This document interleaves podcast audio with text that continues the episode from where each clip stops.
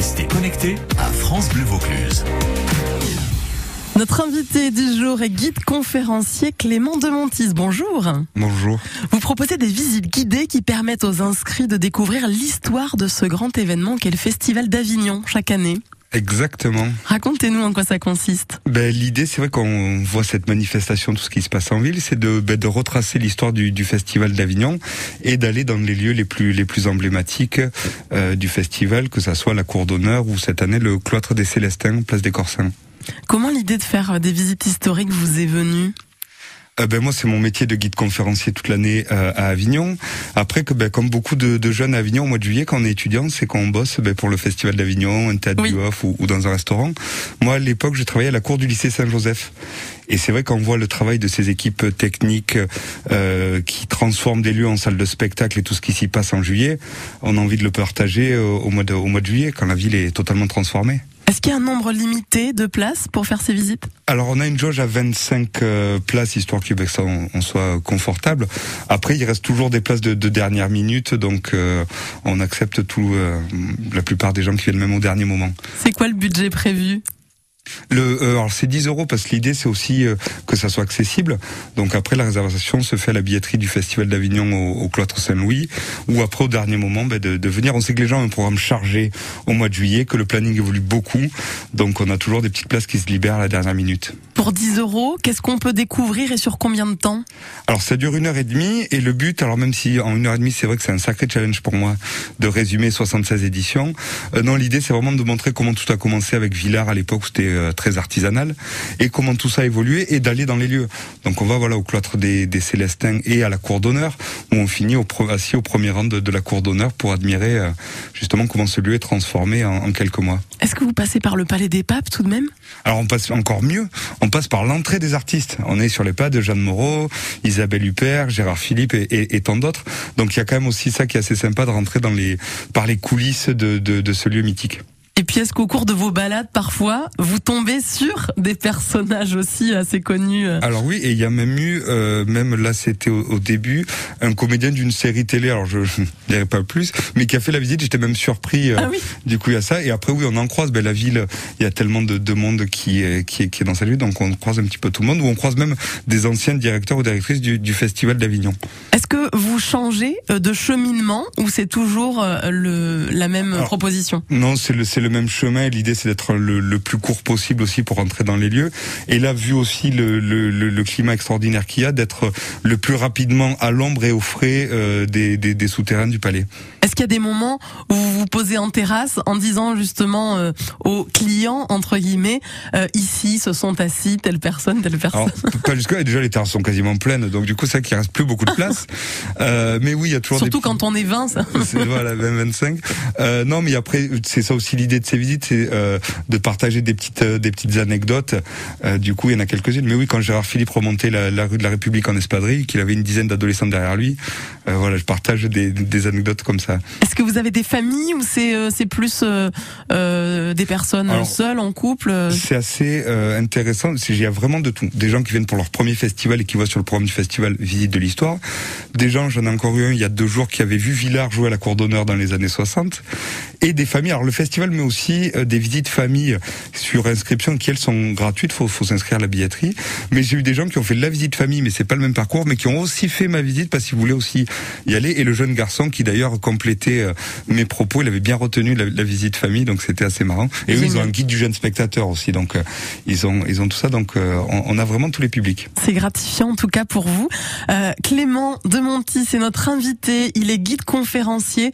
allez le rencontrer. Euh, proposer 10 euros euh, pour euh, aller faire cette visite du, du, Festival d'Avignon et de ses 76 éditions. Vous restez avec nous pour nous raconter encore des anecdotes Avec plaisir. Et puis nous, on écoute Dépêche Mode sur France Bleu Vaucluse. Enjoy the silence.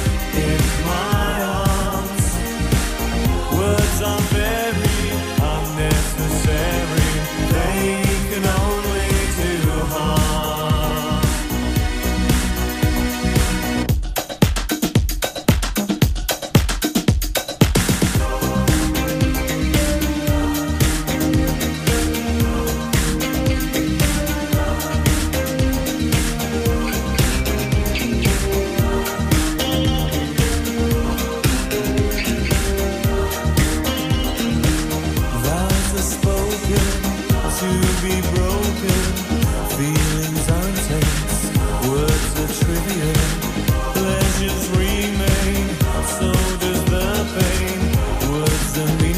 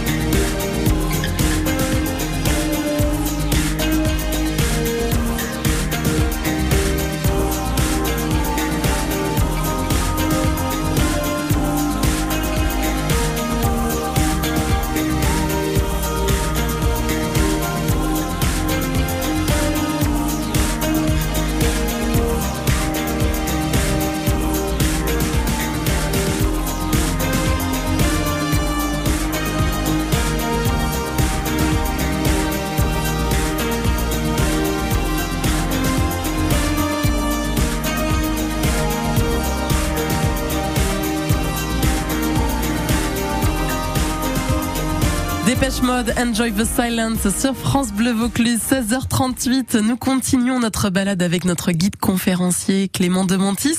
Vous proposez des visites guidées qui permettent aux inscrits de découvrir l'histoire de ce grand événement qu'est le Festival d'Avignon. Alors, est-ce qu'on peut faire une différence entre le Festival In et le Festival Off ou pas du tout? Alors oui, euh, rapide. En fait, une rapide différence, c'est qu'en fait le festival qu'on dit IN, c'est plus le festival historique créé par Villard en, en 47 et qui à partir de 66, la 20e édition devient tellement important. En 66, on a déjà plus de 100 000 euh, spectateurs, Wow. dont la moitié en moins de 30 ans. Donc c'est en fait le festival qu'on connaît aujourd'hui, il a commencé dans, dans ces années-là, et c'est là que des euh, metteurs en scène locaux euh, se sont dit, ben on va proposer nos spectacles vu tout ce public qui vient. Et c'est le début de ces spectacles hors programmation. Et donc en fait les deux, c'est deux fonctionnements différents. Le festival d'Avignon, on est programmé par une direction artistique et on est invité. C'est le festival qui s'occupe de tout, qui euh, salarie les techniciens qui vont monter euh, les, scènes, les gradins dans des lieux qui sont pas destinés à être des salles de spectacle à l'année, les cloîtres, les cours, etc. Et le fonctionnement du off, ben, c'est on va louer un créneau dans un théâtre ou un théâtre, même si après il y a des du off qui ont une programmation très euh, très pointue. Mais c'est deux fonctionnements différents, donc il n'y a pas à les opposer. Et il y a eu des ponts. Hein. Euh, Benedetto et Gélas qui ont fait leur début dans le off, ils ont été programmés dans Oui. dans les années 70. hein. Donc voilà, c'est très français, ça d'opposer euh, les uns et les autres, mais en fait pas du tout. Vous regorgez d'anecdotes hein, sur les premières éditions, notamment du festival qui fête cette année cette- sa 76e édition. J'imagine que vous connaissez pas tout par cœur non plus. Pas tout non je connais pas la programmation par cœur mais après sur les anecdotes et j'ai pu ben, en, en scrutant les archives je suis historien de formation en interviewant aussi des des régisseurs euh, de des lieux du festival qui travaillaient dès les années 70 donc d'avoir pas mal de, de petites anecdotes. Et on voit l'idée c'est de montrer comment tout ça s'est professionnalisé aussi en 76 éditions. Euh, je dis souvent les premières éditions en, en 47 pour compléter les gradins dans la cour d'honneur c'est des chaises de jardin prêtées par les avignonnais lesquelles ont leur nom. Euh, il y a quelques projecteurs qui sont complétés, c'est des tuyaux de poêle qu'on a coupés et on a mis des, euh, des, des lumières à l'intérieur. Et on voit comment tout ça a, évolué pe- petit à petit. Quand l'architecture, les coulisses et les archives racontent une histoire, celle d'un festival, euh, pourquoi pensez-vous qu'il est important pour les festivaliers de connaître euh, l'histoire de cet événement? Alors ben, déjà moi je suis passionné d'histoire donc j'aime la partager et j'ai même été euh, surpris et quand on faisait le, le bilan quand le- avec la, la- la directrice de la communication on est même de voir l'enthousiasme que ça représente. En fait je pense que c'est aussi très français même si on a des, des gens internationaux il y a une visite en anglais euh, les gens apprécient ça et le de rentrer dans les coulisses et de rendre l'histoire vivante.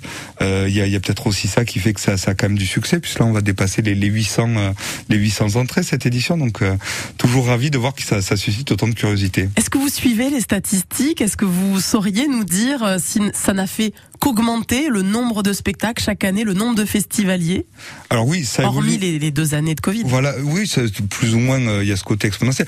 Mais après aussi, alors ça dépend les, les deux. Quand on parle du off, il y a le côté où euh, ben, les compagnies veulent jouer, et c'est pour être programmé, donc il y, a, il y a un côté aussi très, euh, j'allais dire business entre guillemets.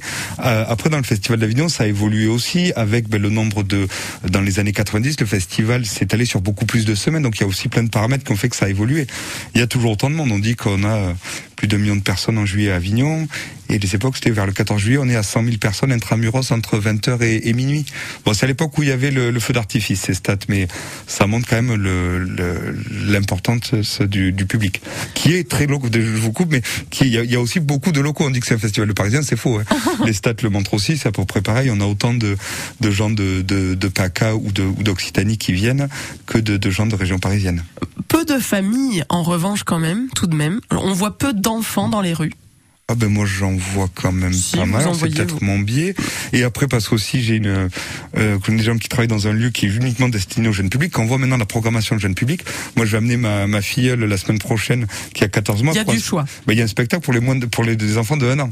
Et voilà et même le festival d'Avignon euh, a un lieu dédié uniquement au spectacle jeune public. Oui, la totem. chapelle des pénitents blancs euh, avec son guide jeune spectateur. Donc il y a aussi euh, des choses qui sont faites. On dit souvent qu'il faut renouveler le public du festival, que le public c'est ceux qui avaient moins de 30 ans dans les années 60. C'est c'est peut-être un peu exagéré, mais euh, Clément de Montis, vous êtes guide conférencier, mais vous proposez également des podcasts.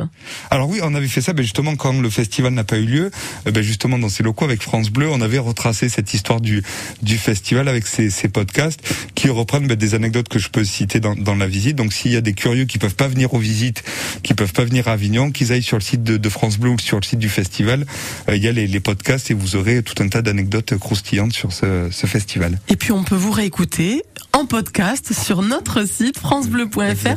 Merci beaucoup d'être venu Merci nous parler. à vous. À bientôt. Au revoir.